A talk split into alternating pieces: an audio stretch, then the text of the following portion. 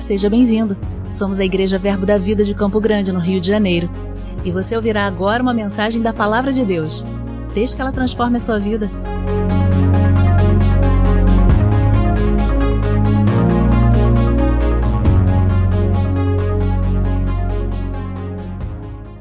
Glória a Deus. Bom, querido, hoje eu ministrei pela manhã. E eu confesso a você que de manhã eu estava meio indignado. Eu ando com raiva do diabo. Não sei você não, mas eu tô com muita raiva dele. Acho que ele já está fazendo barulho demais. Eu já estou meio irritado com isso. Então, às vezes, se você ouvir, perceber, eu vou tentar ficar calmo. Tá bom? Estou aqui me organizando. Eu vou dar aula de fruto do Espírito semana que vem. Eu tenho que dar exemplo. aí tu me ajuda aí, tá bom? Mas, sabe, queridos, eu tenho hoje pela manhã a gente tratou sobre alguns assuntos e Ministério de Música, com exceção do teclado, pode sentar, obrigado, vocês são maravilhosos. Glória a Deus. Queridos, esse Ministério de Música tem trabalhado bravamente, viu? Tem acontecido muita coisa, o diabo se levanta, mas eles não estão facilitando, não, eles estão chamando para a corda, amém? Glória a Deus. Então, e Hoje pela manhã eu conversei um pouco e normalmente, diferente dos mestres da igreja, eu raramente consigo pregar a mesma coisa. Sobre a minha vida é muito difícil de eu pregar a mesma coisa, mas eu tive uma instrução de tentar chegar o mais perto do que foi pela manhã, embora eu adoro as minhas séries e tenho várias coisas aqui para acrescentar, mas eu creio que a palavra que nós recebemos hoje é uma palavra pastoral uma palavra de cuidado e direção para a igreja. Nós temos visto muitas pessoas aflitas e muitas pessoas confusas. Mas, querido, deixa eu dizer uma coisa. A palavra fala sobre aflito e abandonado é a posição de quem não tem pastor. Amém? Vou falar de novo para você se alegrar. Não estou falando de mim, não. Estou falando do cara lá, Jesus, tá? Mas a Bíblia diz que Aquele que está aflito, abandonado, ele, Jesus mesmo compara a pessoas que estão aflitas com, como ovelhas que não têm pastor. Então, essa posição de aflição, de abandono, ela não nos pertence. Amém, querido? Não sei qual a dificuldade que você possa estar passando, a adversidade que você pode estar passando. A adversidade nesse tempo não tem faltado, tem para dar e vender. Mas deixa eu dizer uma coisa: Jesus venceu o mundo e venceu todas elas. Então as aflições vão vir e você vai continuar vencedor. Amém? Então, andar aflito, perdido ou abandonado não pertence à igreja. Nós podemos andar em aflições, passar por aflições, mas não vamos estar aflitos. Vamos estar confiando naquele que nos chamou para a sua obra. E eu tenho visto muita coisa acontecendo ao mesmo tempo para muitos lados e há, há uma indignação no meu coração, e eu creio que seja pelo Espírito, sobre o posicionamento da igreja em tudo que está acontecendo, em tudo que está sendo é, acontecendo à nossa volta. E eu tenho estudado, se você não veio no, na semana passada, eu ministrei à tarde sobre algumas armadilhas que o diabo repete na nossa vida, e uma delas eu citei que era catar palha, que foi quando o faraó colocou, para não liberar o povo para adorar a Deus, ele colocou o povo que já fazia tijolos para catar palha, para perder mais tempo e não poder adorar a Deus. Isso era uma, um, um, exemplo de como o diabo age na nossa vida. E essa expressão catar palha significa que você está gastando tempo naquilo que não tem proveito para o reino. Então a gente precisa sempre estar atento a isso. E eu tenho percebido que a igreja de Cristo, ela tem gasto algum tempo catando palha. E aonde que ela está catando palha? Em uma preocupação excessiva de dar opinião em tudo. E me ame, até o final do culto você vai cear hoje, então não deixa nada entrar no seu coração, amém? Mas talvez hoje a gente, tá, a gente vá ter uma conversa, um papo de pastor para ovelha, amém? Se você está nos visitando, você assiste e sorria. Se você é ovelha, é para você mesmo que a gente está conversando, tá bom? Mas a gente, eu tenho visto muita perda de tempo em a igreja se envolvendo em muitos assuntos que nem sempre nos cabe. Querido, nós não somos alienados, nós precisamos estar informados sobre política, nós precisamos estar informados sobre a nossa sociedade, a economia, etc. Mas não podemos esquecer qual é a nossa posição. E pela manhã, geralmente o ministro ele faz uma abertura e depois ele desce o cajado, né? Não deu não, já fui direto. Amém? Não é para você não, é só para a gente se localizar e depois eu vou trazer a palavra para você. Mas eu tenho visto muita, muito barulho e muito desgaste na igreja se envolvendo em assuntos que não são pertinentes a nós, que não, não, não cabe a nós como igreja. A gente trata individualmente, nós temos a nossa vida pessoal, nossas opiniões, mas representamos uma igreja. E eu tenho percebido um excesso, e querida, eu vou dizer, nem é tanto em nosso meio, não, viu? A gente tem uma igreja bem saudável nesse sentido. Mas eu tenho visto muitas coisas acontecendo à nossa volta, muita intolerância, muito julgamento, muita crítica, muita condenação. E óbvio que é uma notícia pior que a outra, mais alarmante. Não que isso não acontecesse antes, só que agora a gente sabe de tudo, né? Sempre aconteceu, querido. Sempre teve aborto, sempre teve é, abuso sexual, sempre teve assassinato, sempre teve tudo isso. Só que a gente não sabia, né?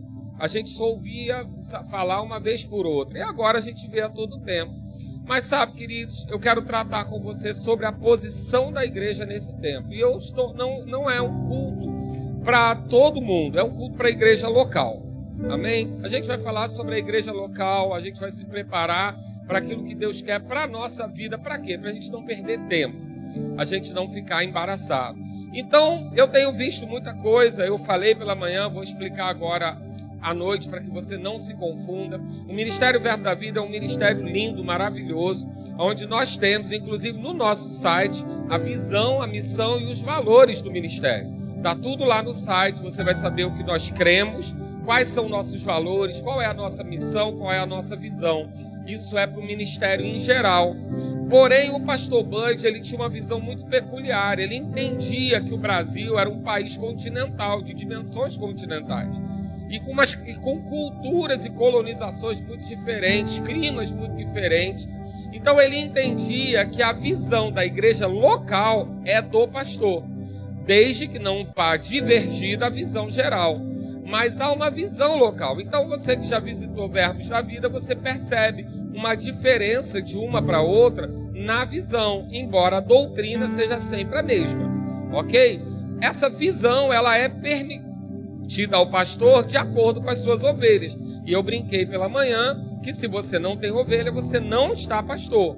Amém? Às vezes é difícil entender isso, mas o pastor não é um título vitalício.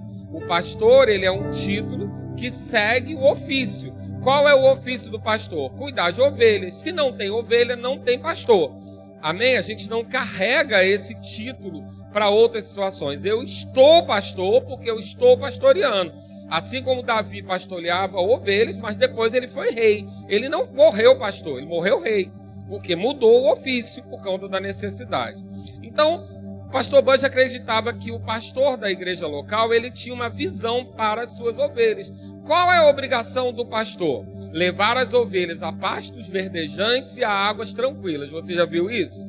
O bom pastor, ele leva as suas ovelhas a pastos verdejantes, ou seja, ele traz alimento pela boca dele, pela boca dos ministros que ele levanta, pela, por muitas maneiras para que a ovelha esteja alimentada. Você está de barriguinha cheia? Você tem se alimentado bem nesse lugar? Amém? Se você não tem, vai lá no YouTube, descarrega, porque tem muita coisa boa. Tem Spotify, a gente tem áudio gravado no site, a gente tem redação. Os textos agora são escritos também no YouTube. Querido, não tem como você não aprender aqui. Então, os pastos estão bem servidos. Mas ele também nos leva à água tranquila. O pastor ele tem a obrigação de levar as ovelhas às águas tranquilas. O que é isso? Um caminho de paz, de segurança, não entrar em atalho, não cair em armadilha. Então, essa é uma função pastoral. Por isso que num culto de ceia eu me dou o luxo de poder tratar com assuntos com você que talvez não sejam tão doutrinários. Eu tenho bastante mestre na igreja para te dar bastante aula, bastante doutrina, mas hoje é uma direção local, do pastor local que a gente vai conversar um pouco. Por quê? Porque a gente não vai perder tempo. Eu comecei falando sobre a questão da visão geral do ministério e da visão do pastor local. Em relação à política, nós temos a liberdade da visão local. O pastor local tem a liberdade de dizer se vai trazer política para o público ou não. No nosso caso, a visão é não trazer. Nós decidimos, como igreja local, não estamos criticando nenhuma igreja que faça, não estamos. Só que não há, há uma direção no coração do pastor presidente de que se traga política para o púlpito. Então, essa foi uma decisão local que não fere a decisão, a, a visão geral do ministério. O ministério dá essa liberdade. Existem igrejas que tratam sobre isso, existem igrejas que não tratam. Nós fazemos a linha de não tratar. Os ministros são instruídos a não tratar de política aqui em cima. Ok? Então, essa é uma visão local. Eu estou falando isso tudo para você ficar seguro sobre passar rapidamente por isso para a gente falar do tema maior. Nós vamos falar hoje sobre o poder do nome de Jesus. Amém? Mas para entender o poder do nome de Jesus, a posição da igreja, eu quero que a gente entenda o que a gente não deve fazer.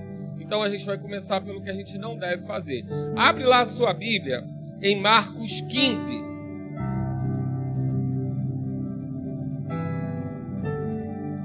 Marcos 15, se você achou, você pode declarar: Eu sou corpo de Cristo nessa terra. Mas fala com convicção para o diabo ter medo. Quando você achar, você fala com força: Eu sou corpo de Cristo nessa terra. Amém. Nós vamos falar hoje, para que a gente entenda um pouco a nossa posição, nós vamos falar sobre duas pessoas que foram é, um lugar de decisão para o povo de Deus. Então você está aí comigo em Marcos 15, no versículo 6. É, por conta da Páscoa, eu acabei rodeando esses textos e o Senhor me trouxe algumas coisas que eu quero compartilhar com você.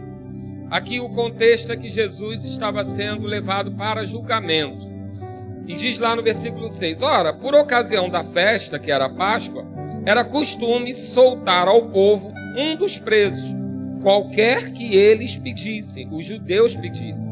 O povo, o, a, o governo romano tinha por hábito trazer um preso para que na Páscoa um, os judeus escolhessem um deles para ser solto, para que fosse liberto. Então, esse era um hábito comum. E Jesus estava sendo julgado no período de Páscoa.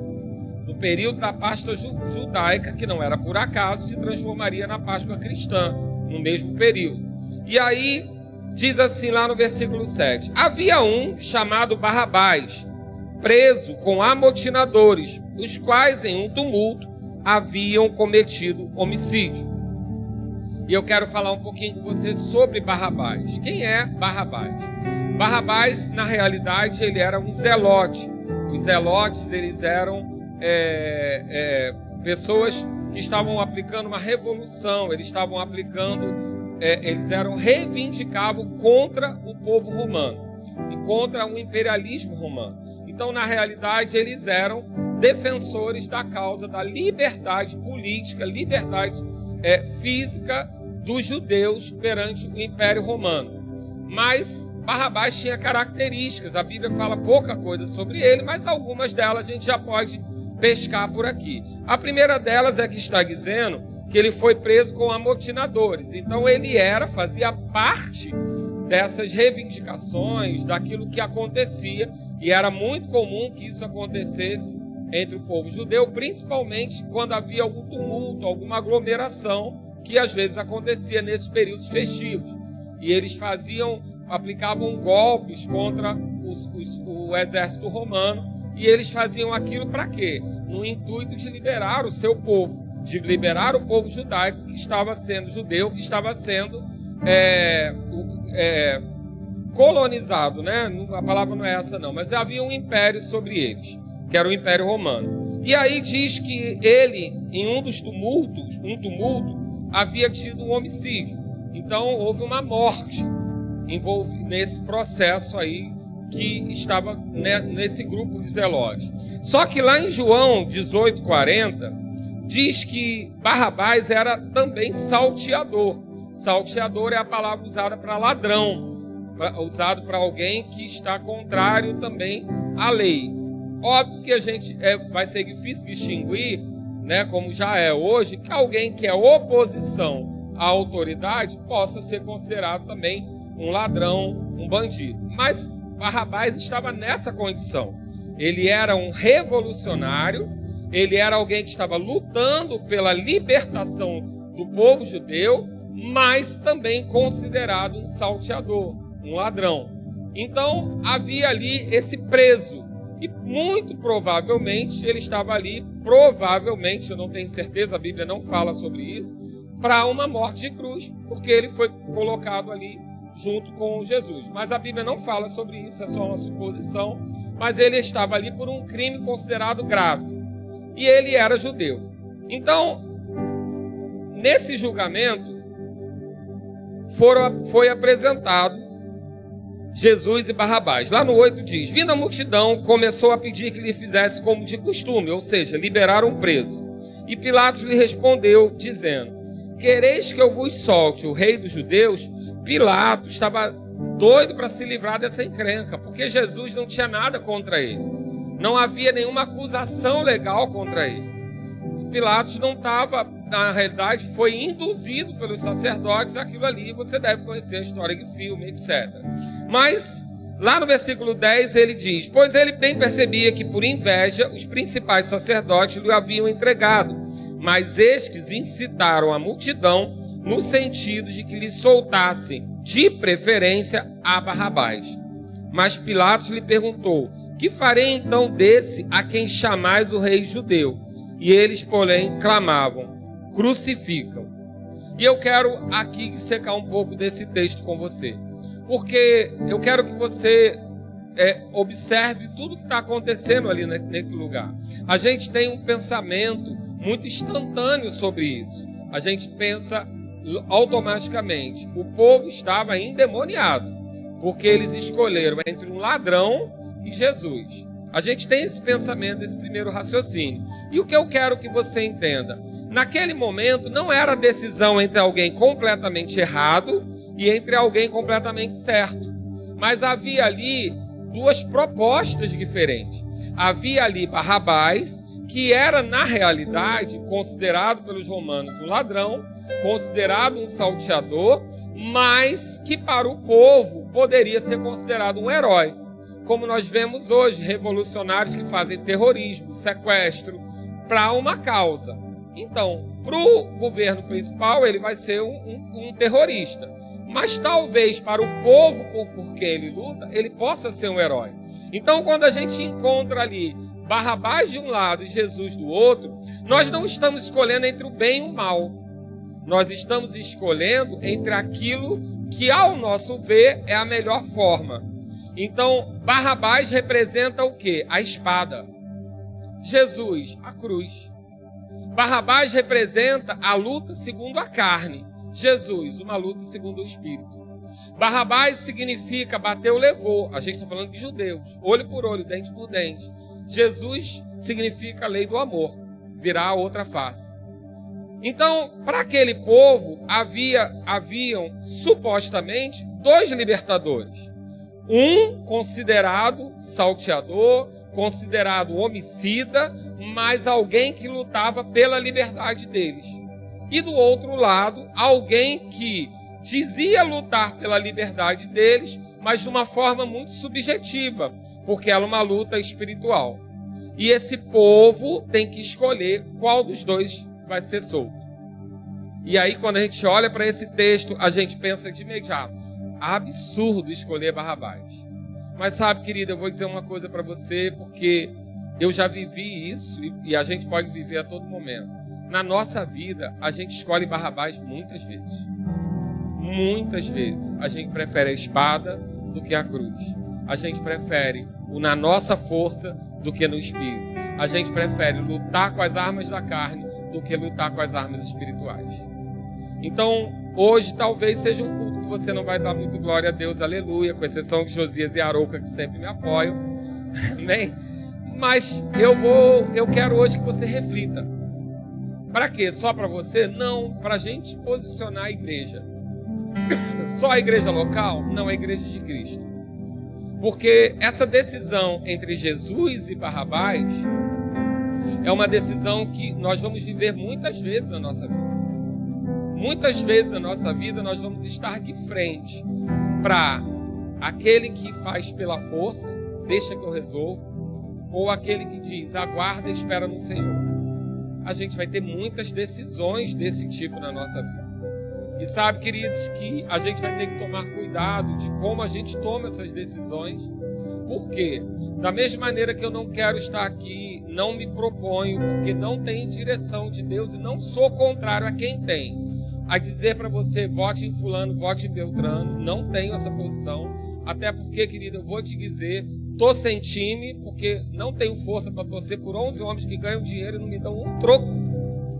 Mas é meu, pessoal, sem força, sem tempo, irmão, para ficar torcendo por gente que depois gasta com um monte de bebida, mulheres, droga, e eu fico exausto, não tenho força, respeito você que tem, mas eu tô fora. Amém? E também não tô com muita torcida política também não. Não olho para um lado, não olho para o outro, não vejo muita coisa que justifique o meu desgaste. Mas isso também é pessoal. O que nós não podemos fazer? A gente não pode fazer o que aquele povo fez: ser inflamado e crucificar. Queridos, esse papel não é da igreja. Aquele povo estava ali e ele foi envolvido pelos sacerdotes. A Bíblia diz que eles foram estimulados pelos sacerdotes a ir contra Jesus. Porque nem eles mesmos deveriam estar entendendo muita coisa, mas eles acreditavam no sacerdote, eles confiavam nos sacerdotes. E muito provavelmente eu especulo no meu coração que essa multidão não arcou com muita coisa, porque a ovelha segue a voz do pastor, mas esses sacerdotes devem ter tido que prestar muita conta. Mas a Bíblia diz que eles estavam ali inflamados, e inflamados eles colocaram um julgamento, porque Pilatos não perguntou, não disse que ia crucificar, foi o povo que disse. E deixa eu dizer uma coisa para você que pode mudar a sua vida. A voz do povo não é a voz de Deus. Deus fala por ele mesmo. Amém? A palavra, a voz de Deus já está aqui. Esquece que a voz do povo é a voz de Deus. Não é, não. A voz do povo pode ser influenciada por muitas coisas. Sabe, queridos, eu fico até pensando. Uma vez eu vi uma pessoa dizendo: ah, a igreja, a igreja tal cresceu tanto, só pode ser Deus. Eu falei, querido, o nazismo cresceu nazismo era, eles eram uníssimos. Crescimento tem a ver com unidade, não tem a ver com, com necessariamente com Deus, porque quando Deus é, é, desfaz a Torre de Babel, ele desfaz porque eles estão com o pensamento errado e falam a mesma coisa. Não há limite para eles. O princípio é, em unidade, você vai crescer e prosperar, para o bem e para o mal. Deus não precisa estar envolvido, não, querido. Senão Deus chega a ser flamenguista, corintiano, nazista, porque todos esses cresceram em unidade. Eu não estou dizendo quem está certo ou errado, mas isso não prova Deus, não. Cuidado dizer que volume prova Deus. Ah, essa igreja cresceu, isso é, só pode ser Deus. Não, querido. Pode ser manipulação, pode ser política, pode ter dinheiro envolvido, pode ter um monte de coisa. O teu espírito é que vai dizer o que está acontecendo. Agora, unidade promove crescimento, para o bem e para o mal. Amém? Fica esse alerta: a voz do povo não é a voz de Deus. Não é. E, e, e, a gente tem que tomar cuidado com isso. A democracia é necessário no nosso meio político. Eu sou a favor da democracia. Mas não é ideia de Deus, não. É ideia dos homens. Governo por homens é ideia dos homens. Deus queria conduzir o seu povo ele mesmo. O povo é que pediu rei. Porque via os outros povos com rei e pediram Saul. Mas Deus, por ele, ele guiava você e a mim diretamente. Então esquece esse negócio, amém? Diga comigo, a voz do povo não é a voz de Deus. Deus fala por ele mesmo através da sua palavra. Amém? Então a gente está vendo aqui um contexto que nos induz a ter que tomar uma decisão: Jesus ou Barrabás? Aquele que vai lutar com a cruz ou que vai lutar com a espada? Aquele que vai lutar com os princípios espirituais ou que vai lutar com os princípios carnais? Quantas vezes você é colocado entre essa escolha? E aí eu quero dizer para você que se a igreja não conhece a posição dela, ela pode escolher errado. Eu quero que você veja lá comigo em Mateus 27, mesmo texto, no versículo 15. Eu já vou lendo e você me encontra lá. Ora, por ocasião da festa, costumava o presidente soltar um preso, escolhendo o povo aquele que quisesse. A escolha da sua vida, morte e vida, estão diante de você. Escolhe a vida, é o que Deus diz. Mas a escolha é nossa. Nós temos livre-arbítrio. Nós escolhemos aquilo que queremos colher através daquilo que plantamos. Então ele está dizendo aqui que era o povo que escolhia o que quisesse. Aí ele diz que tinha um preso bem conhecido, chamado Barrabás, portanto, estando eles reunidos, disse-lhe Pilatos: Qual quereis que vos solte? Barrabás ou Jesus chamado Cristo? E aí ele diz que sabia que era inveja, e, a, a, e no versículo 19: Estando ele assentado no tribunal, sua mulher, uma ímpia, mandou-lhe dizer: Não entres na questão desse justo. Você pode sublinhar isso na sua Bíblia? Não entre na questão desse justo. Ela era ímpia. E como ímpia, Deus falou com ela através de sonho, porque você que fez aqui os seminários como ser guiado, Deus fala conosco através de sonho, Deus fala conosco através de anjo. Mas na Bíblia, a maioria das vezes, o sonho e o anjo era para o ímpio, que não receberia através da palavra. Mas você pode ver um anjo, se você quiser, você, se, se Deus quiser, você não tem que querer nada, senão você pode ver Satanás fantasiado. Mas se Deus quiser falar com você através do anjo, mas não é a perfeição, não. Anjo já é quando você não entendeu todas as mensagens que Deus mandou porque Ele fala com você hoje através do Espírito, através da Sua palavra. Amém? É a forma mais simples de Deus falar com você, a mais perfeita, através do Espírito, através da palavra. Mas essa mulher era ímpia. E Deus fala com ela através de um sonho. E ela diz assim: Não entreis na questão desse justo, porque num sonho muito sofri por causa dele. Mas os príncipes dos sacerdotes, os anciãos, persuadiram a multidão que pedisse Barrabás e matasse Jesus. E respondendo o presidente, disse: Qual desses dois quereis vós que eu solte? E eles disseram: Barrabás. Disse-lhe Pilatos: Que farei então de Jesus, chamado Cristo? Disseram: Seja crucificado. O presidente, porém, disse: Mas que mal fez ele? E eles mais clamavam, dizendo: Seja crucificado.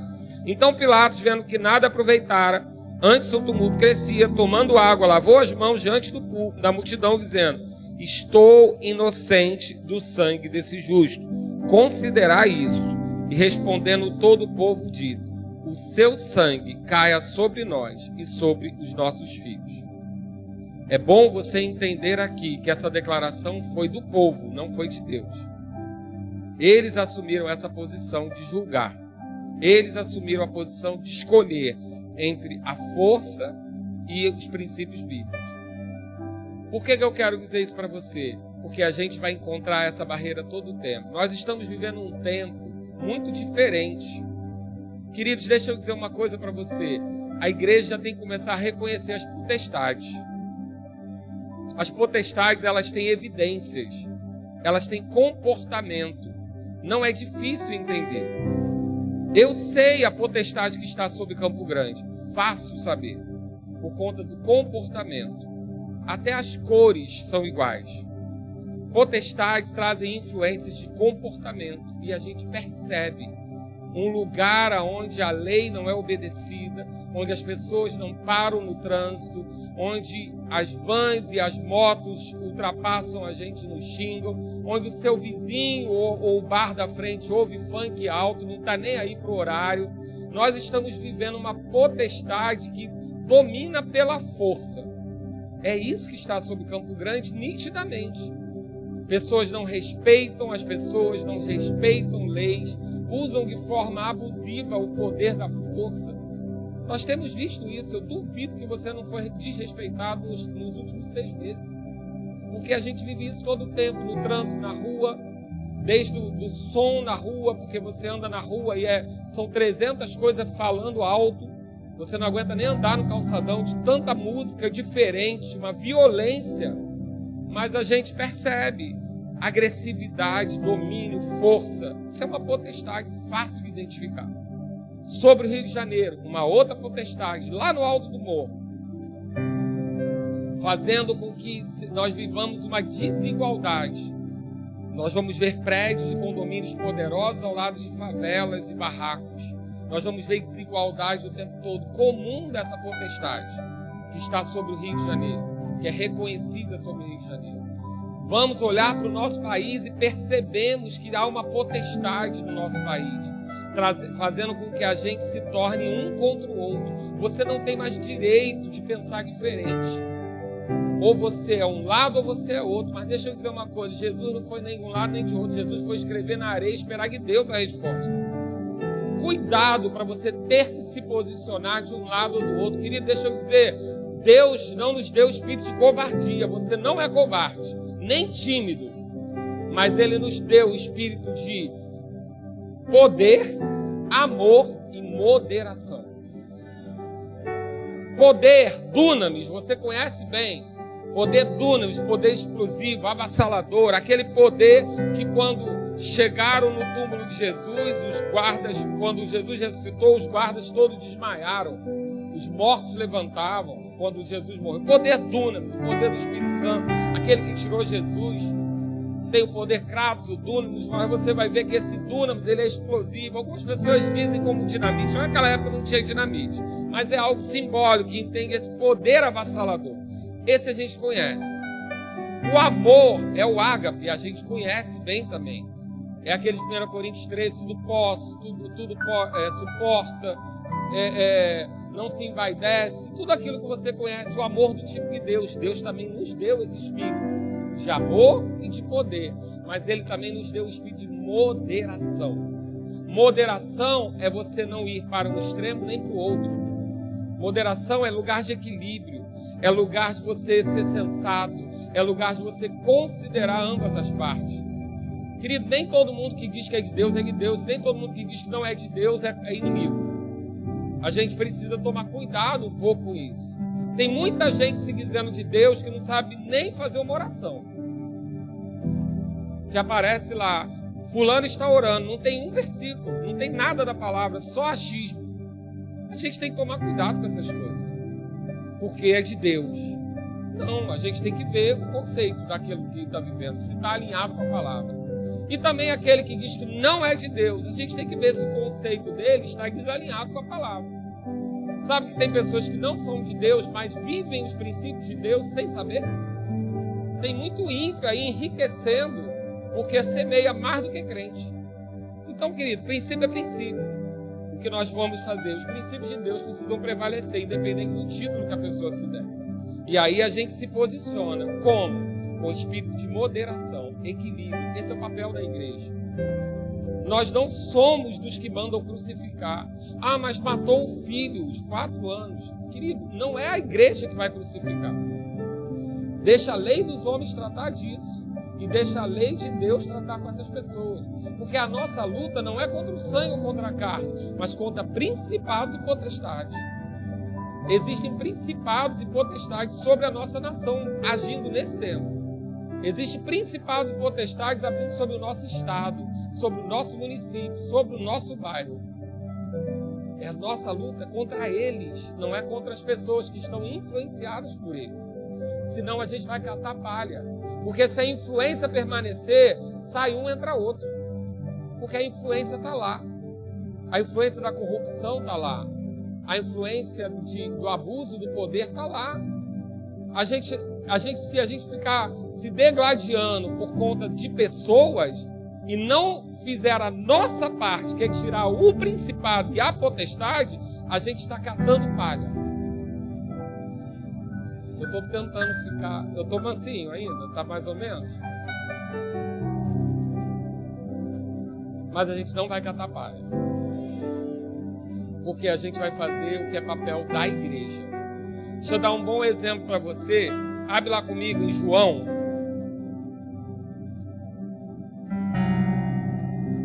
Glória a Deus. Por isso que eu preciso do teclado, entendeu? Para ir amassando. Glória a Deus. Abre lá comigo João. Deixa eu achar aqui.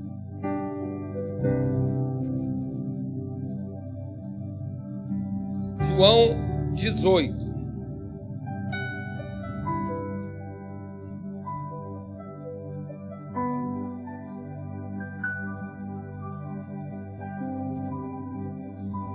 Versículo.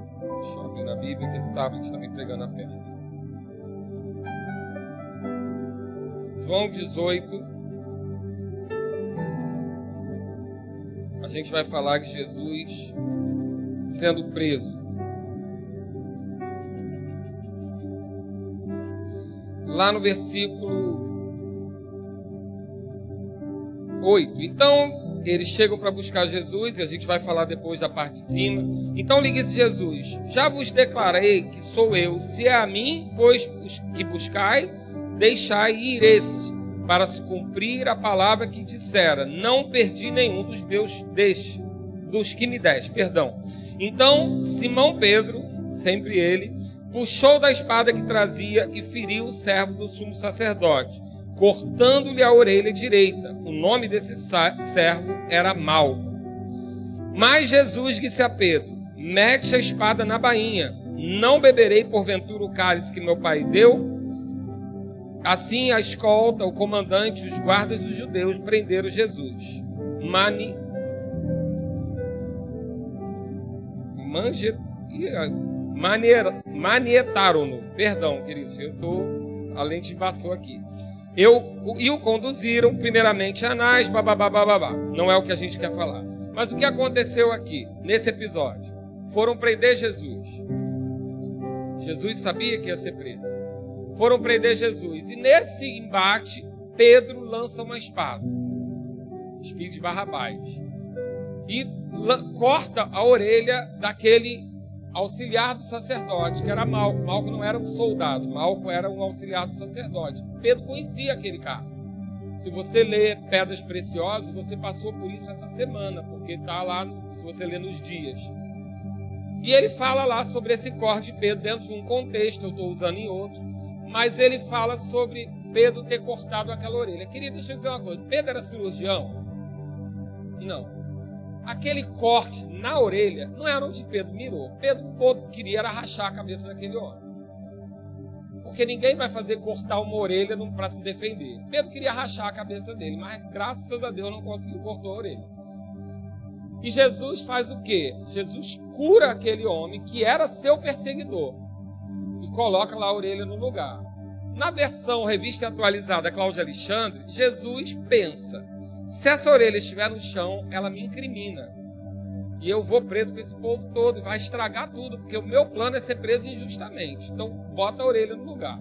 Na visão mais romântica, Jesus tem misericórdia daquele homem e coloca a orelha no lugar. Amém? Eu penso que Jesus tinha foco no resultado. E ele não ia perder tempo com a de uma orelha que incriminava ele.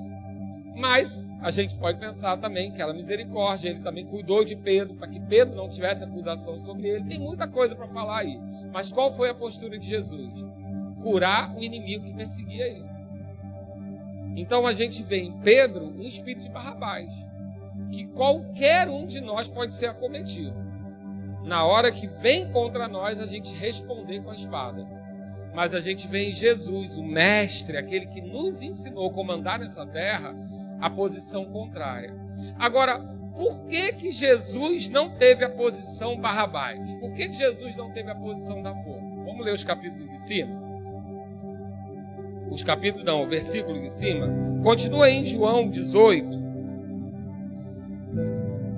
lá no 4. Sabendo, pois, Jesus todas as coisas que sobre ele havia de vir, adiantou-se e perguntou: A quem buscais? Responderam: A Jesus, o Nazareno. Então Jesus lhe disse: Sou eu. Ora, Judas, o traidor, estava também com ele. Quando, pois, Jesus lhe disse: Sou eu, recuaram e caíram por terra. E eu quero que você fique com essa parte também, que também está no Pedra Preciosa. Eu estou fazendo propaganda do livro para você comprar mesmo. Porque tem um devocional diário maravilhoso. E ele fala essa semana, se eu não me engano, semana passada, ele fala sobre esse episódio. Que Jesus diz: Quem vocês estão procurando? Aí ele diz: Jesus do Nazareno. Ele diz: Sou eu. A gente lê isso batido. Mas quando ele diz sou eu, eles caem por terra. Como a gente tem o hábito de dizer: caia por terra toda maldição, caia por terra toda doença. A gente coloca isso de forma banal, mas não é. Aqui significa que aqueles soldados que vieram para prender Jesus, quando Jesus disse: Sou eu, que na tradução é a mesma coisa de eu sou, não tem diferença. Quando Jesus usa a denominação e se reconhece como eu sou, aqueles soldados são expelidos, são, eles são é, jogados no chão. Como você que vem aqui receber uma imposição de mãos, uma oração, e a unção chega tão pesada que seu corpo não resiste. Comum. A, a, o nosso corpo físico não aguenta, às vezes, a unção. Às vezes não, às vezes só está cansado e aproveita a unção para dar uma relaxada. E é lícito também. Às vezes você está precisando de um refrigério. A unção vem, vai brigar para quê? Deita, minha filha, é porcelanato. Fica feliz. E aproveito para dizer para você: o paninho não é santo, o paninho é só para preservar a sua intimidade. Tem nada de santo no paninho, amém? Não é benzido, não faz nada com você. A gente usa o paninho para preservar, para você não ficar exposto. Mas, querido, recebeu, recebe, vá ser feliz, amém? E se for na carne, melhor um berçário animado que um, um necrotério de gente parada. Prefiro, vai agir como criança na carne, age, vai viver a sua idade. É criança na fé? Cai mesmo. É, é, não é, mas recebeu a unção, cai também. Querido, seja livre, amém? Fecha o parênteses, volta para cá. Então aquele povo, quando diante do poder de Jesus dizendo, eu sou, eles foram jogados ao chão. Queridos, eu consigo imaginar a cena, porque eu vi muito filme japonês quando era criança. E aí eu fico imaginando aquele campo de força, jogando todos aqueles soldados no chão. Como que Jesus dissesse: Eu vou me entregar, mas vocês não podem me prender, não. Mas como que ele demonstra esse poder? Ele diz: Quem vocês procuram? Jesus de Nazaré. Sou eu, eu sou. Quando ele diz eu sou, eles caem no chão. Eles são jogados no chão. E aí Pedro aproveita para cortar a orelha do povo.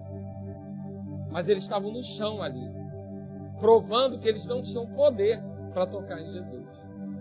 Agora me diz uma coisa: Jesus se entregou, morreu, ressuscitou entregou esse poder para quem?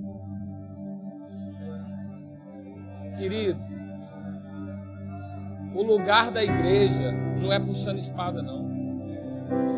O lugar da igreja é usando o nome que está sobre todo nome. O lugar da igreja é recebendo a sua autoridade, tomando posse da sua autoridade. Jesus sabia quem ele era. Quem vocês querem prender? Jesus de Nazaré. Sou eu. Eu sou. Querido, eu sou que se apresentou para Moisés e diga: que eu digo para o povo? Moisés perguntou: Diga que eu sou. Eu sou o quê? O que você precisa?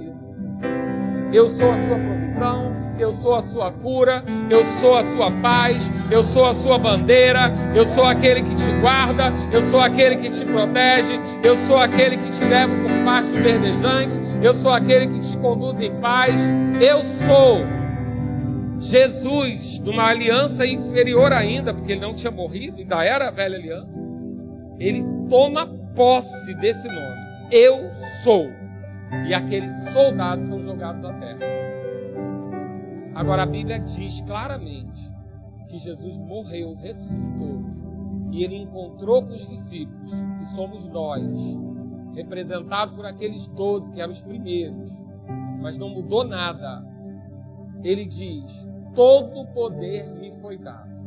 Aonde? No céu. Embaixo da terra. No inferno, no Hades, que não é onde o diabo está. E também na terra, que é onde o diabo está.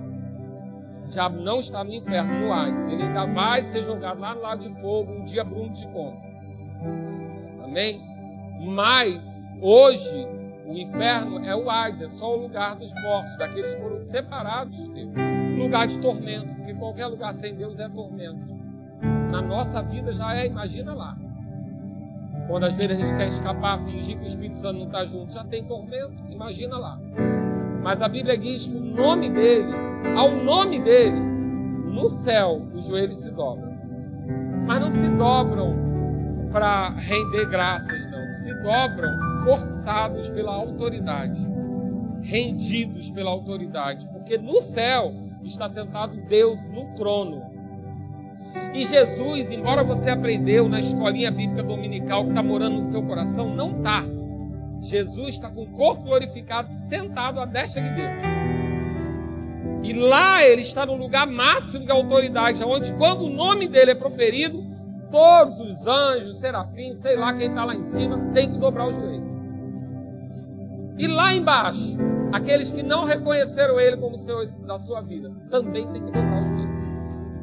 E aqui na terra, aonde o príncipe desse mundo está conduzindo, tem que se render, tem que dobrar o joelho. Então, querido, da mesma maneira que Jesus falou, eu sou, a igreja tem que saber quem ela é. Nós somos o corpo de Cristo. Na sua autoridade, você vai fazer alguma coisa? Nada, na dica de nada. Já vai rir da tua cara. Ele é mais velho, mais estudado, conhece a Bíblia de qual salteado. Mais estudado que você, mais velho, provavelmente maior, porque os anjos são maiores, ele deve ser de um bom, de um bom tamanho também. Então, você e ele não tem nem páreo para você. Mas quem está por trás de você, quem você representa, é muito maior que ele. Então, o papel da igreja não é puxar a espada.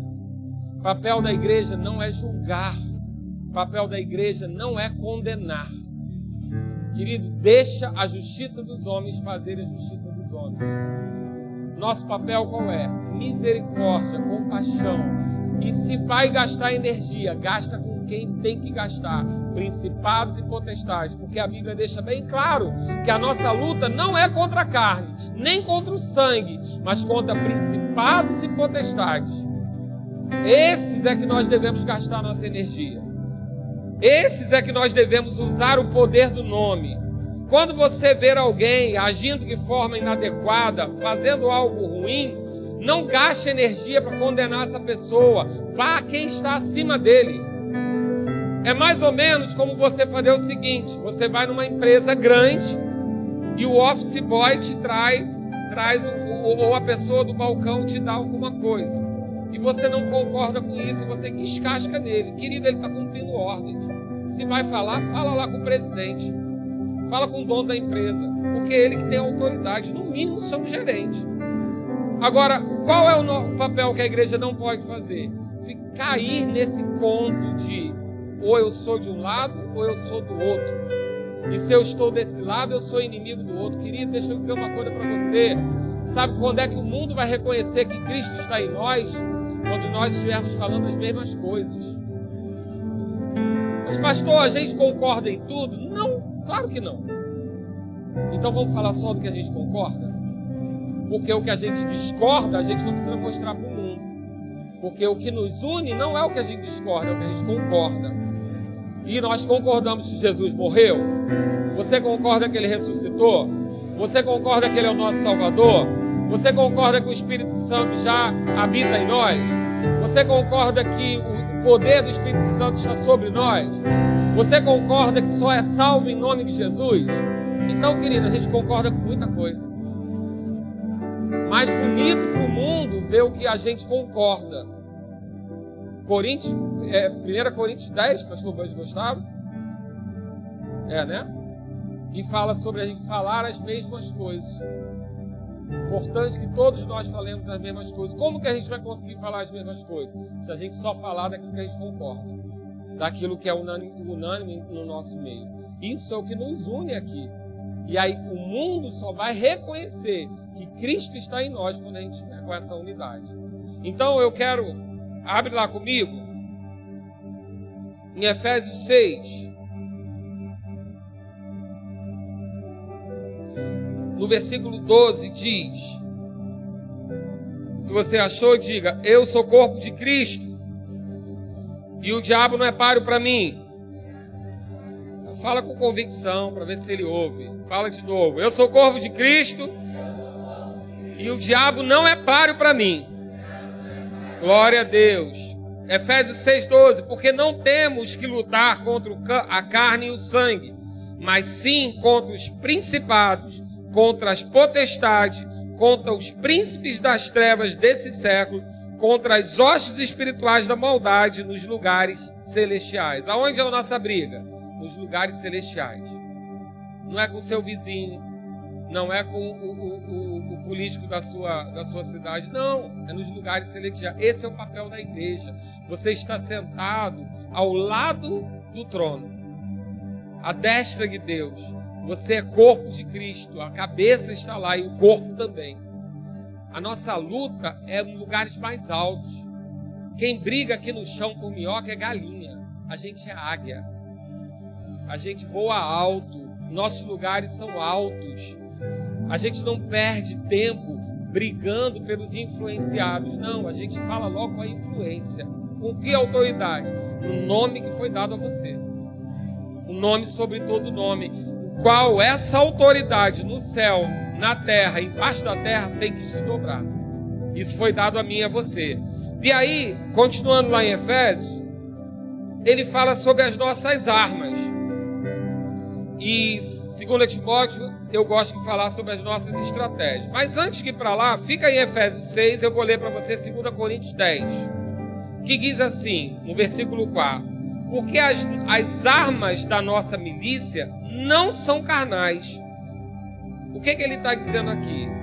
Existem armas, nós temos armas para combater. E aqui, milícia, para você que é Campo Grandense, fica nervoso, não. É estratégia. Porque milícia a gente fica preocupado, né? Mas as armas da nossa estratégia, milícia é, significa essa palavra no original, elas não são carnais, ou seja, não é na sua carne, não é na sua força. Mas aí você podia esperar ele dizer aqui, não são carnais, então são espirituais. Mas ele não diz isso, embora seja. Ele diz assim: as armas da nossa estratégia, da nossa milícia, não são carnais, e sim, ou seja, ao invés de carnais, elas são o que? Poderosas em Deus. Então ele não, ele está dizendo o quê? Igreja, você não está abandonado, não, nem aflito, porque as armas que você tem não são a da sua carne, da sua força, são armas poderosas em mim, são armas no eu sou. Essas são as armas que nós temos, armas poderosas em Deus. Para quê? Para destruir fortalezas e anular sofismas. O que, é fortaleza? Eu quero ler para você. Fortaleza é um castelo, lugar seguro, qualquer coisa em que alguém confia, mas tem uma, uma tradução que eu gosto muito no Strong. Dos argumentos e raciocínios pelo qual um disputador esforça-se para fortificar sua opinião e defendê-la contra seu oponente. Vou ler de novo, porque a gente está vivendo isso. As armas que nós temos são poderosas para destruir fortaleza. E fortaleza pode significar argumento e raciocínio, pelo qual um disputador, você não é um disputador. Um disputador esforça-se para fortificar sua opinião e defendê-la contra seu oponente. E o que é sofisma? É um sofisma é um julgamento, um pensamento normalmente enganoso, uma mentira cristalizada na sua mente. Isso pode ser um sofisma. Então o que ele está dizendo ali? Que não é para você ficar debatendo em rede social, criatura. Que não é para você ficar se degladiando de igreja para igreja não, as nossas armas, elas não são carnais. Você não vai vencer essa luta na carne. Mas elas são poderosas em Deus ao ponto de desfazer toda essa esse engano de fortalezas e todo o engano de sofisma. Então, aquilo que as pessoas estão dizendo como verdade absoluta, mandando fake news para você, falando isso, falando aquilo que você sabe que é mentira, você não vai vencer na carne. Porque não vai mudar, a pessoa não vai mudar. Ela vai acreditar em outra mentira depois. Porque a potestade que está sobre o Brasil agora é uma potestade de engano. Dos todos os lados. As pessoas não raciocinam mais o que falam, não pensam mais o que falam. Querido, nós estamos vivendo um vexame no mundo inteiro, porque a gente está desunido. O brasileiro não pensa igual, não está pensando igual, isso é outro assunto. Mas o que nós temos que entender, esses sofismas e essas fortalezas, elas não vão ser vencidas no debate carne a carne, nem na espada. Mas é nessas armas poderosas em Deus que são capazes de destruir fortalezas e sofismas. E aí, ele fala um pouco, lá em Efésios 6, que é onde você estava, ele fala sobre algumas armas, que eu acho que são bem pertinentes. Ele fala sobre, no versículo 14, estás firmes, cingindo-vos com a verdade. E deixa eu dizer uma coisa para você, tem uma ministração inteira sobre isso para você, só você procurar lá no nosso site. Esse cinturão da verdade é mais poderoso do que o cinturão do Batman. Porque deixa eu dizer uma coisa para você, querido. Cinto da verdade é o que sustenta o resto todo. Você pode ter espada, você pode ser afiado na palavra, porque a espada é a palavra. Você pode ter um escudo para se guardar, encharcado de unção para não permitir que os dardos inflamados do inimigo te ataquem. Você pode ter o, o, a sandália do evangelho, o capacete da salvação. Mas deixa eu dizer uma coisa: Paulo fala isso baseado numa armadura romana. Se tirar o cinto, cai tudo. Não segura escudo, não segura espada, porque está tudo preso no cinto. Sabe como que se segura tudo isso? Com a verdade. É a verdade que segura tudo isso. A gente não luta mentira contra mentira. A gente não luta calúnia contra calúnia. Não, querido. O que sustenta a nossa vida, a nossa armadura é a verdade. E Jesus é o caminho, a verdade e a vida. E ponto. E ele diz aqui então para a gente se cingir, botar o cinto da verdade, vestir com a couraça da justiça, calçar o pé com a preparação do evangelho, embraçar sempre o escudo da fé, diga comigo, sempre, porque dardo inflamado não avisa quando vem. Dardo inflamado vem a qualquer hora, sussurrado no seu ouvido. Faz isso, devolve, não leva desaforo para casa. Toda hora vem um dardo inflamado. E o que que segura você para apagar esses dardos? O escudo da fé, encharcado Diz que aquele escudo era feito de couro, dentro tinha alguma coisa como lã que ficava encharcado. Quando chegava aquele dardo pegando fogo, ele batia no escudo e apagava. É isso que a nossa fé faz. Quando a gente está encharcado. E diz o que? Com o qual podereis apagar todos os dardos inflamados do maligno, tomai também o capacete da salvação e a espada do Espírito, que é a palavra de Deus. Isso aqui dá uma ministração, fica para outro dia. É para você entender que nós temos armas, mas nós também temos estratégia. Abre lá comigo em 2 Timóteo 1. Foi o texto que eu falei para você no início. 2 Timóteo 1, versículo 7. Diz assim: Porque Deus não nos tem dado espírito de covardia, timidez. Não Deixa eu dizer uma coisa para você: covardia não é sinônimo de mansidão. Covardia é algo do fraco, mansidão é algo do forte. Só pode ser manso quem é forte, na área que você tiver que provar sua força. Moisés era manso porque ele optou em ser manso, porque ele era forte. Ele matou o egípcio. Jesus era manso porque optou em ser manso, porque tinha poder o suficiente para fazer o que fosse. Jesus manda descer uma legião de anjos consumir com fogo. O dia, mas não fez, porque decidiu ser manso. Isso não é covardia. Amém? Se você quiser saber sobre mais sobre isso, vou estar dando aula com a família cristã semana que vem no Remo. Glória a Deus. Mas ele diz aqui as estratégias que nós temos: poder, amor e moderação. Essas são as nossas estratégias. Agora, poder, o amor e a moderação, elas estão na nossa vida através de quem? Do Espírito Santo. Mas e como que a gente manifesta esse poder? Eu sou. O nome, o nome que nos foi dado, o nome sobre todo nome, o nome que foi entregue à igreja como símbolo de autoridade, o nome que foi entregue à igreja como uma chave, o nome que foi entregue à igreja como uma procuração, o nome que foi entregue à igreja como um cheque em branco. E eu quero dissecar isso com você, porque a igreja parece que guardou isso na gaveta. O nome de Jesus não é para dizer, e eu já falei de manhã, vou falar agora de novo, para ficar hashtag dos ministros. Não é para dizer se senta em nome de Jesus, você não precisa do nome de Jesus para sentar, querido, você senta sozinho nem para levantar, nem para abrir a Bíblia. Senta em nome de Jesus, levanta em nome de Jesus, abre a Bíblia em nome de Jesus. Não precisa do nome de Jesus para isso. O que você pode fazer, faça por sua conta. Para que é o nome de Jesus? Para ir além do que você pode. Além do que você pode, além do que você teria autoridade em si mesmo. Então, o nome de Jesus é para ser usado com autoridade, como uma procuração. Aquela que você pode não ser ninguém, mas se o cara assina para você, você chega no lugar e fala: Eu estou aqui em nome de Fulano. E aquela procuração te dá poder de resolver tudo em nome dele. Jesus deixou essa procuração para a igreja. Essa procuração é a nossa estratégia. Essa procuração é o que vai fazer diferença com os principados e potestades. Agora, deixa eu dizer também, irmão Hegel gosta de dizer que essa, esse nome ele é um cheque em branco. Quem é aqui da época do cheque? A garotada nem sabe o que é isso mais. Quem sabe o que significa um cheque em branco? O que, que significa um cheque em branco? Não bota valor porque quem vai colocar?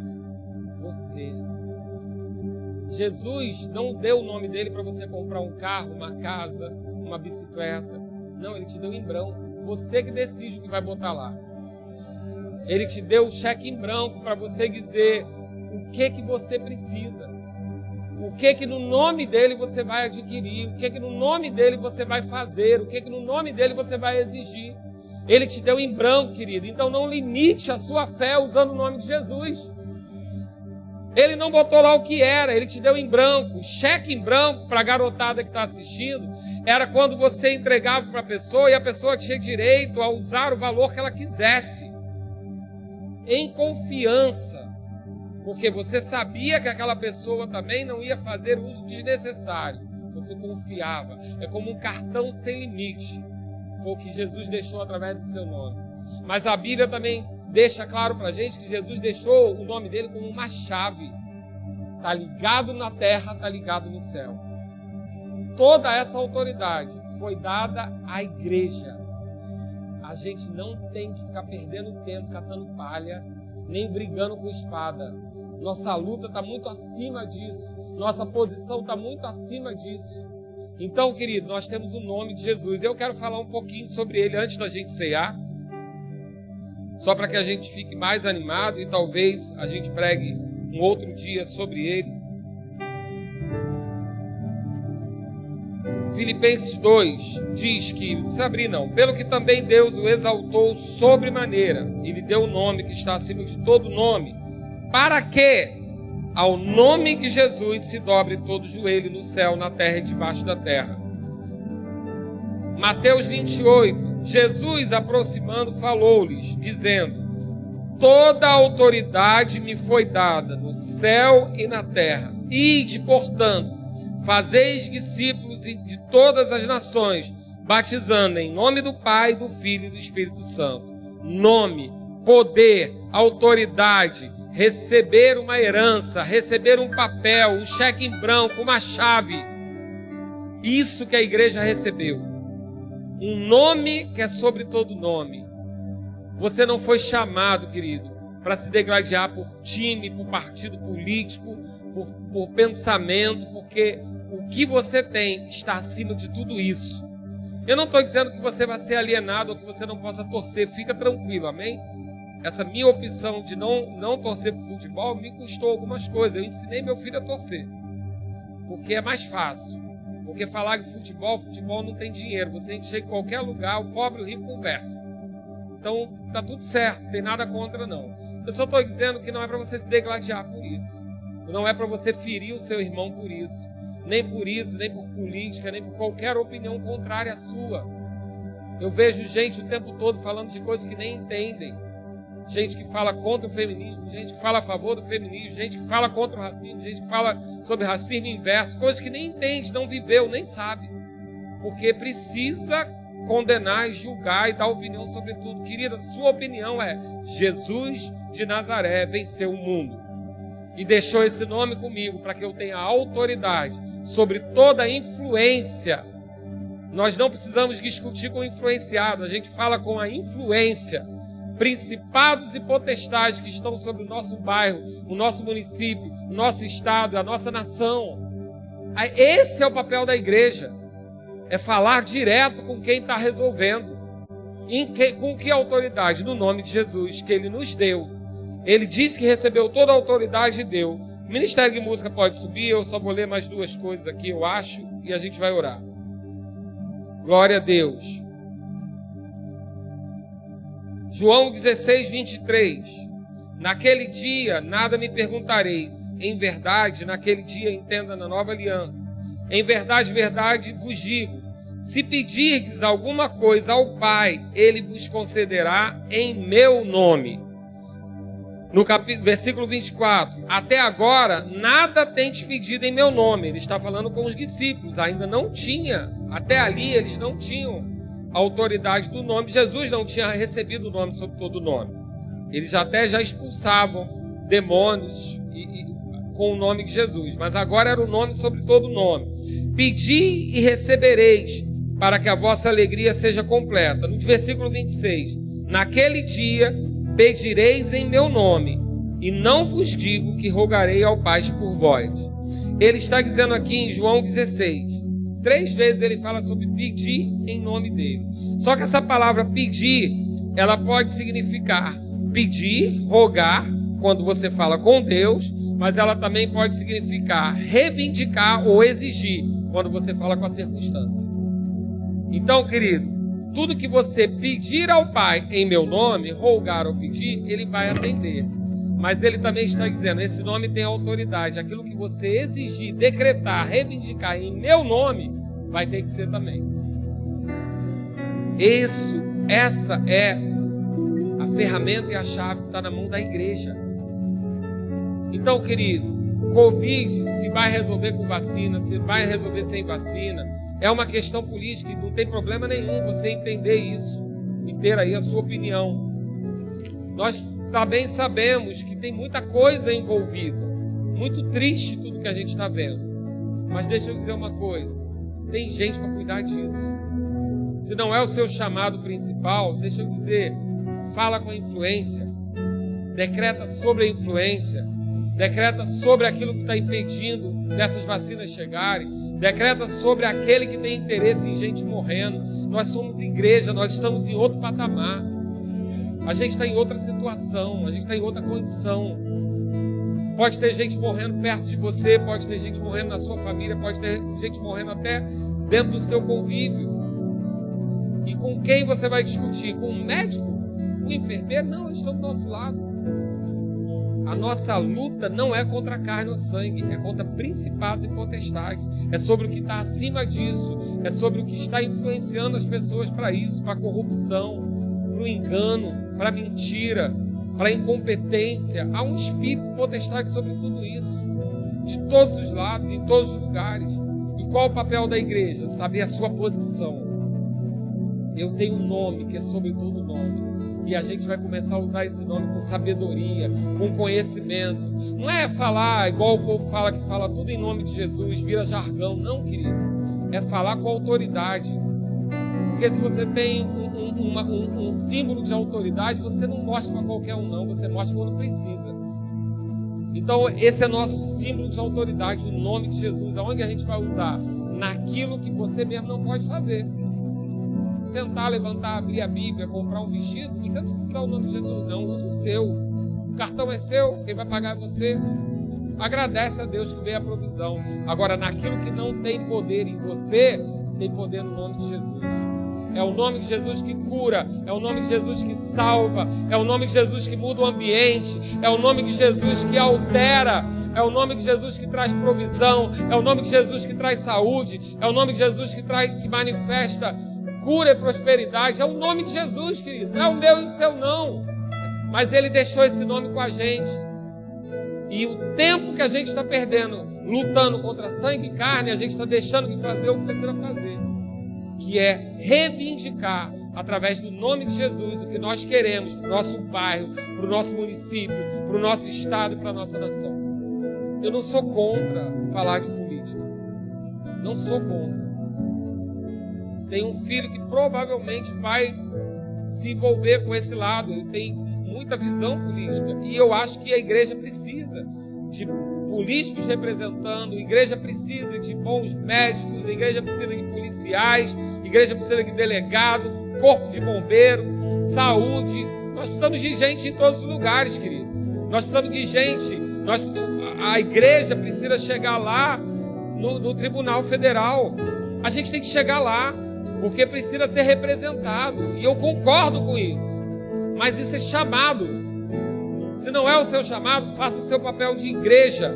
Qual é o seu papel de igreja? Principados e potestades se rendam em nome de Jesus. Eu decreto em nome de Jesus sobre a cidade do Rio de Janeiro corrupção caindo por terra. Em nome de Jesus. Eu declaro sobre o bairro de Campo Grande toda violência, abuso, falta de respeito caindo por terra em nome de Jesus. Todo principado e toda potestade sobre o nosso estado, sobre a nossa nação, sobre o nosso município, se rendendo ao nome de Jesus. Na minha casa, o diabo não pisa. No meu bairro, ele não decreta nada. Na minha cidade, ele não decreta nada. Eu não recebo nenhuma outra autoridade, nenhum padroeiro, ninguém sobre a minha vida, porque sobre a minha vida só há Jesus Cristo. Esse é o papel da igreja, querido. Não perde tempo catando palha. Não perde tempo fazendo aquilo que não é da sua alçada. Não perde tempo julgando. Sabe aquele versículo que você adora do ofertório, você pula, corre, porque você acha que vai multiplicar muito? Boa medida, sacudida, recalcada, transbordante. Aquilo não está falando de oferta, está falando de julgamento. Na medida que você julgar, você vai ser julgado. Como? Igual o pipoqueiro lá da frente. Boa medida. Aquela que você pede, bota bastante pipoca. Aí o que, que ele faz? Ele dá uma batidinha, sacudida, recalcada, para caber mais. Primeiro ele põe, sacode para encaixar. Depois ele põe mais um pouco, dá uma batidinha para encaixar mais. Aí ele vem com a última para você ficar bem feliz. E alguns até botam um papel toalha agora por fora para segurar, porque tanto que transborda. É esse saco de pipoca que vai voltar para você com o julgamento. Boa medida, sacudida, recalcada, transbordante. Você quer isso? Então não julga, não, querido. Jesus não veio julgar, Jesus veio amar. O papel da igreja não é julgar, o papel da igreja é amar. O papel da igreja é ter compaixão, misericórdia de pessoas que estão sendo influenciadas pelo príncipe desse mundo. A nossa luta não é contra aquele que faz, mas é contra aquele que influencia. A nossa luta não é contra aquele que, que cede, mas é contra aquele que inspira. Essa é a nossa luta. Nossa luta pessoal, não como corpo de Cristo, como igreja. A gente tem autoridade para isso. A chave nos foi dada. Pedro entendeu: você é o Cristo, o Filho do Deus vivo. O que, que Jesus fala? Sobre esse entendimento que você teve sobre essa revelação, eu vou fundar a minha igreja. Qual revelação? Que há o ungido, a unção que chegou para nós. Nós somos a igreja, o mistério que está sendo revelado. Não existe mais um Deus de mistério. O mistério que estava oculto era eu e você. Cristo em nós, a esperança da glória, autoridade, poder no nome. Há poder nesse nome. E esse nome foi dado à igreja. Então, querido, não fica catando palha, não fica julgando, não fica condenando. Você não é aquele povo que crucificou Jesus. Você não tem todos os dados. A gente não tem todos os dados, querido. Sabe que uma vida pastoral leva você a meditar em muitas coisas. Muita coisa que do lado de fora as pessoas condenam rapidamente. Mas você quer saber, por exemplo, que grande parte das pessoas que são abusadores sexuais foram abusados na infância? Eles só estão reagindo àquilo que receberam? Óbvio que tem espírito maligno junto, porque depois entra mesmo. Mas, querido, as pessoas têm suas dores, seus sofrimentos, você não sabe de onde elas vieram, você não sabe o que elas viveram. Então a gente não está nesse papel de julgar, deixa Deus fazer isso, Ele tem todos os dados. Sabe que pastor atende pessoas que foram abusadas, meninas que foram abusadas e que a mãe sabia e não fez nada. Por quê? Porque a mãe está oprimida também. A gente não vem julgar, a gente vem amar e libertar o povo. A gente veio falar de amor para essa que foi abusada, a gente veio falar de amor para o abusador, a gente veio falar do amor da mãe que permitiu. porque a gente não tem todos os dados. Perdoa a minha indignação, mas não é o nosso papel. Nós não fomos chamados para isso. Jesus não veio para isso. Jesus não veio julgar o mundo, ele veio amar o mundo de tal maneira que deu a sua própria vida. Esse é o papel da igreja, querido. É ter compaixão de uma pessoa que comete um crime. É ter compaixão das pessoas que estão fazendo coisas erradas. E, e, e falar com quem? Com a influência, com o principado, com, com a potestade. Através de quem? Do nome que é sobre todo nome. O nome que Jesus nos foi dado. Pedro teve essa compreensão. Ele entra naquele tempo, o aleijado está lá na frente e pega esmola. Pedro diz para ele: Não tem prata nem ouro, mas o que eu tenho, diga comigo, o que eu tenho. O que eu tenho eu te dou. O que, que Pedro tinha? Nome. Um nome, não tinha mais nada, ele tinha um nome. Levanta e anda, em que poder? No nome de Jesus. Aleluia. Levanta e anda, com que, com que condição? No nome de Jesus. Pedindo ou exigindo? Exigindo levanta e anda. Não falou, pai, não. Falou com a circunstância, levanta e anda em nome de Jesus. Que eu tenho, eu te dou. O eu sou, o nome, aquele que derruba o soldado, aquele que faz cair por terra, aquele que te persegue. O eu sou. Esse é o nome que foi dado à igreja. Esse é o papel da igreja. A autoridade com principados, potestades, autoridade com o príncipe desse mundo, autoridade com aquilo que vem contra você espiritualmente. Nossa luta não é carnal, nossas armas não são carnais, elas são infinitamente mais poderosas. E a igreja está guardando isso na gaveta, fazendo, catando palha. Não, querido. Fizemos aqui uma semana de oração, o diabo está que está furioso. Já aprontou de todas que você não sabe todas, uma semana de oração. Aí eu posso pensar, e não vou mexer mais com o diabo, não, que ele fica bravo. Vou falar bem carioquês agora, é ruim. É muito ruim. Sabe o que, que eu vejo quando ele está se agitando muito? É que eu estou no caminho certo. A gente é. vai orar mais. Aleluia. A gente vai começar a orar mais. A gente vai se levantar contra aquilo. Agora como? Com sabedoria, querido. A gente é sábio. A gente vai ter outros padrões sim porta aberta. A gente vai ter padrão de todo mundo de máscara. Porque se você não consegue se submeter a uma máscara, vai ficar ruim de você carregar a tua cruz.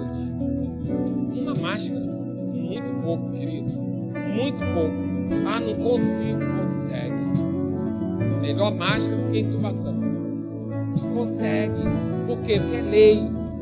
É lei. Onde tiver que usar, tem que usar. E não vai morrer por causa disso. Sabe por quê? Você tem domínio próprio, você é moderado, você está cheio do Espírito.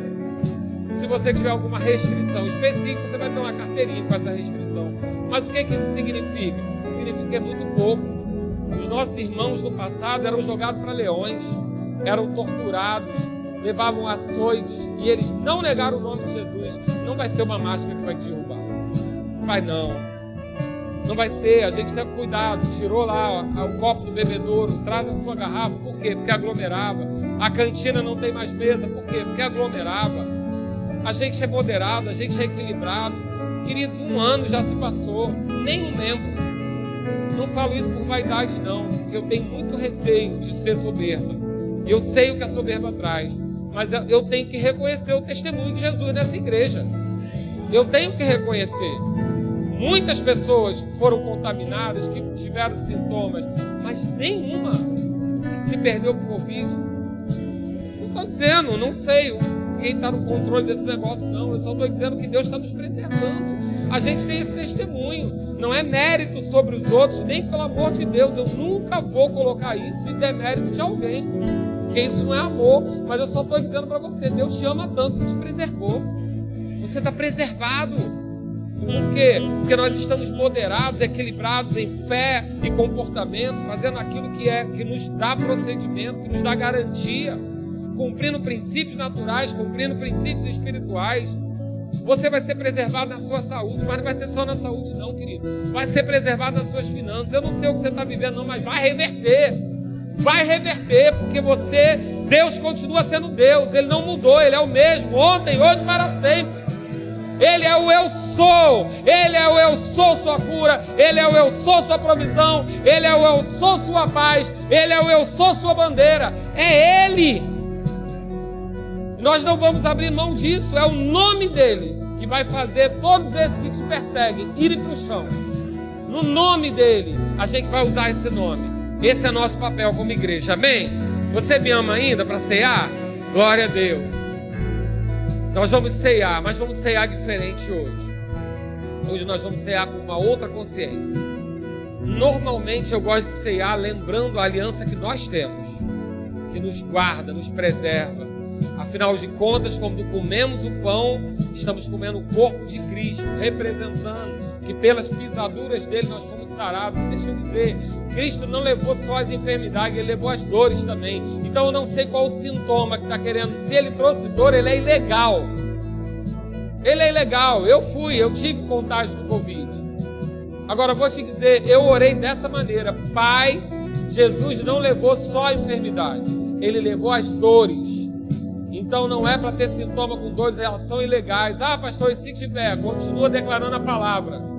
São ilegais. Ele levou sobre si as nossas dores e enfermidades.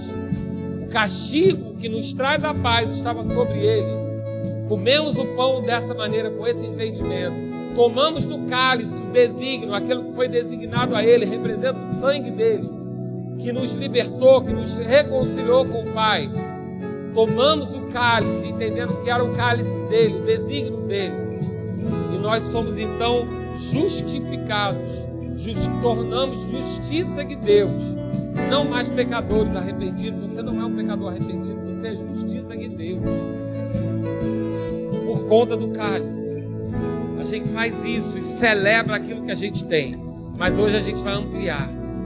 A gente vai celebrar a aliança que a gente tem com esse nome. A gente vai tirar da gaveta esse nome. Nós vamos declarar sobre a nossa família, o nosso bairro, a nossa cidade, o nosso estado, a nossa nação. Nós vamos declarar por conta dessa aliança.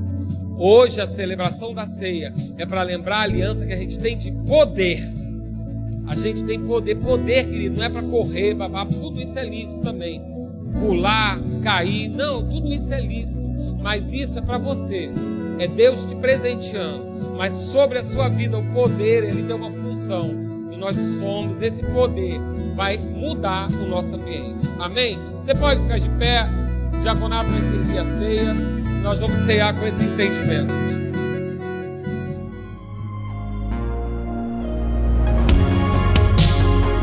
Ouça outras ministrações em nosso site verbodavida.com barra Campo Grande RJ. Nos acompanhe também em nossas redes sociais, Facebook, Instagram e YouTube. Seja abençoado na prática dessa palavra.